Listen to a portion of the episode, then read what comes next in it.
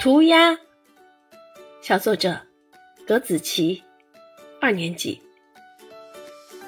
我是一个涂鸦艺术家，虽然我只有一支彩色的画笔。我想把天空涂成彩色，大家疲惫时抬头望望彩色的天空，疲劳就一扫而光。我想把草坪涂成彩色，让人们一年四季看到一片花海。我想把影子涂成彩色，让影子再也不是黑乎乎的。